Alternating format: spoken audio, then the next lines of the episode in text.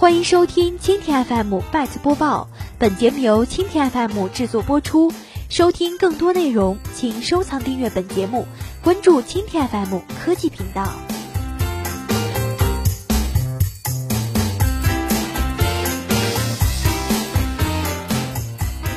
拜子高管腐败丑闻频发，都是垄断惹的祸。五月十一号，有媒体报道，百度有三名总监正在接受调查，起因或是涉腐败事件。被查者分别担任渠道总监、企业市场总监等职务。对此，网易科技从消息人士处进行了核实。百度官方称，通过内部反腐等系列行动，打造公正透明的阳光职场，为员工营造良好的发展环境，公司一直在努力。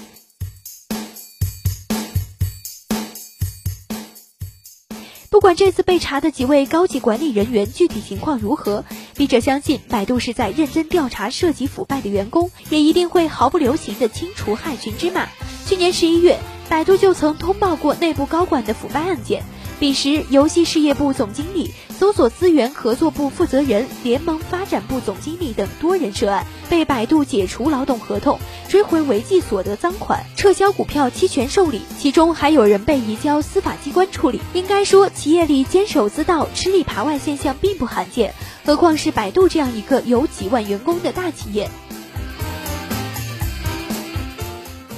但是，百度内部高管腐败案件与其他企业的案件有所不同，引起的关注要高得多。在很多人看来，百度高管的腐败有点类似政府官员腐败，不只是简单侵害所在企业的利益，或者是接受商业贿赂，而是手掌强大的公权力，通过权力寻租获得巨额个人利益。何以如此？从两次百度被查高管的职务来看，级别未必是最高级层的，主要是搜索合作、联盟发展、渠道等部门的负责人。这些部门在百度有着很强的特殊性。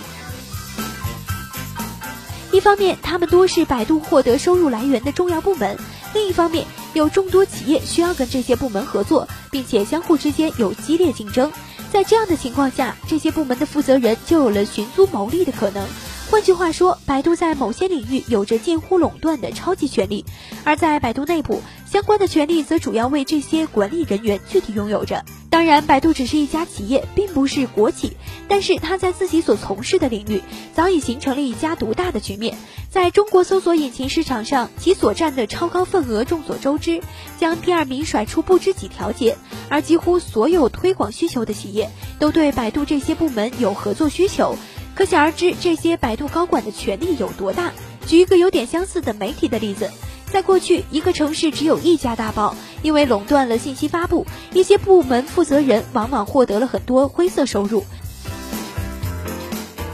而在市场化竞争十分激烈的现在，很多都市报发行困难，收入急降，专刊部主任完成任务都不容易。必须要说的是，百度市场垄断地位的取得是经过多年的打拼获得的。但了解中国互联网的人都知道，百度在搜索界的独大位置离不开相关领域的政策因素，也就是说，行政力量对其形成垄断起了相当重要的作用。笔者在这里不想具体讨论这个，而只想说，百度行业垄断形成之后，它获得的高营收也是一直诟病。无论是央视曝光过的骗子医院推广，还是竞价费用的水涨船高，都是拜垄断地位所赐。而百度内部腐败的肆虐，从高管参与流量黑市交易，到贴吧管理员帮助删帖收钱，也都是一根藤上的葫芦，或者说是靠垄断高收入的必然结果。